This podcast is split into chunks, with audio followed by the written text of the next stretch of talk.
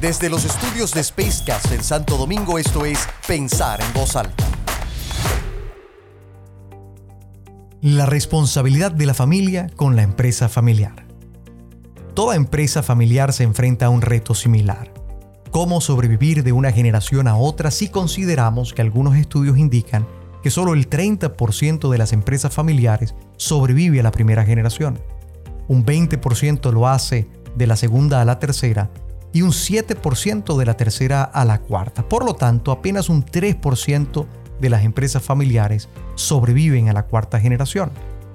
Por ello, el éxito de toda familia empresaria exitosa radicará en diseñar la evolución de su empresa, adecuándose a las realidades de su entorno y gestionando proactivamente el impacto que tendrá el creciente grupo familiar involucrado en el negocio.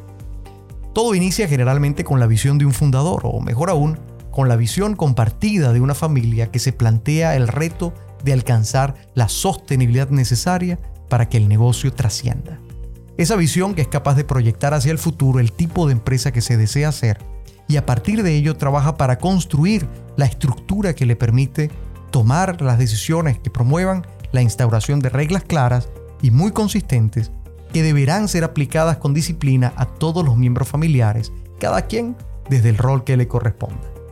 Estos acuerdos conllevan a la necesidad de crear un claro gobierno corporativo regido por una constitución familiar y sus respectivos estatutos, una clara definición de roles y sobre todo un claro protocolo de sucesión donde se definen las instancias de gobierno y las formas de participación de los miembros familiares de la empresa, bien sea en su rol de accionistas, de integración a la estructura organizacional o ambos si fuese el caso.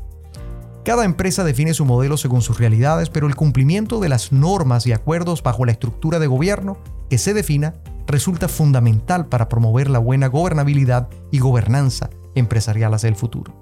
En el marco de este proceso, la familia debe procurar transferir sus valores a la organización, estos que se constituirán en la guía fundamental para moldear la cultura organizacional, y con ello la calidad de una actuación empresarial que favorezca el alcance de sus objetivos de corto, mediano y largo plazo. Toda esta tarea requerirá no solo de cuestionar a la familia, sino hacerlo por igual con todos los colaboradores de la empresa a través de una clara y planificada estrategia de comunicación. Esa que deberá facilitar la comprensión de los valores, objetivos, planes y estrategias de la organización, que facilite la alineación con el plan de negocio y que ejerza influencia para modelar la actuación de los integrantes de la familia y de todos los colaboradores por igual.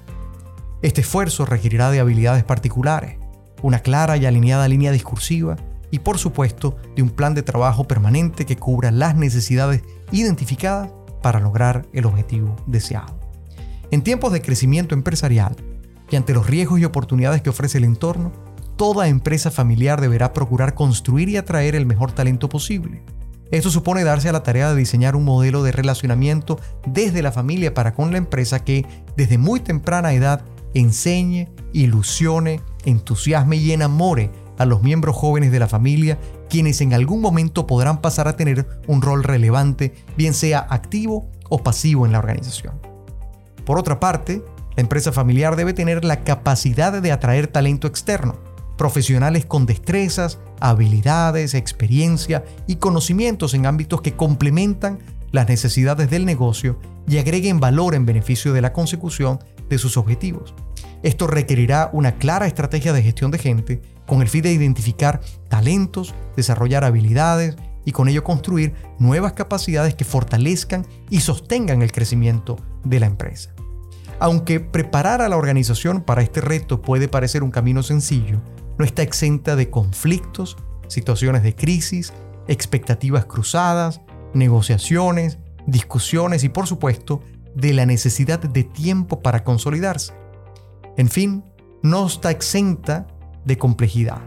Por ello, asumir la decisión de ordenar la empresa supone evaluar la posibilidad de contar con el soporte necesario que brinde apoyo para darle viabilidad al proceso en sí mismo, pero sobre todo la familia debe alinearse para asumir un claro compromiso con el futuro, con la continuidad del negocio, con la preservación y crecimiento del patrimonio familiar y con proteger el legado y ánimo de trascendencia con la que el fundador o los fundadores, con mucho esfuerzo y arduo trabajo, la soñó alguna vez. Esa es la responsabilidad de la familia con la empresa familiar.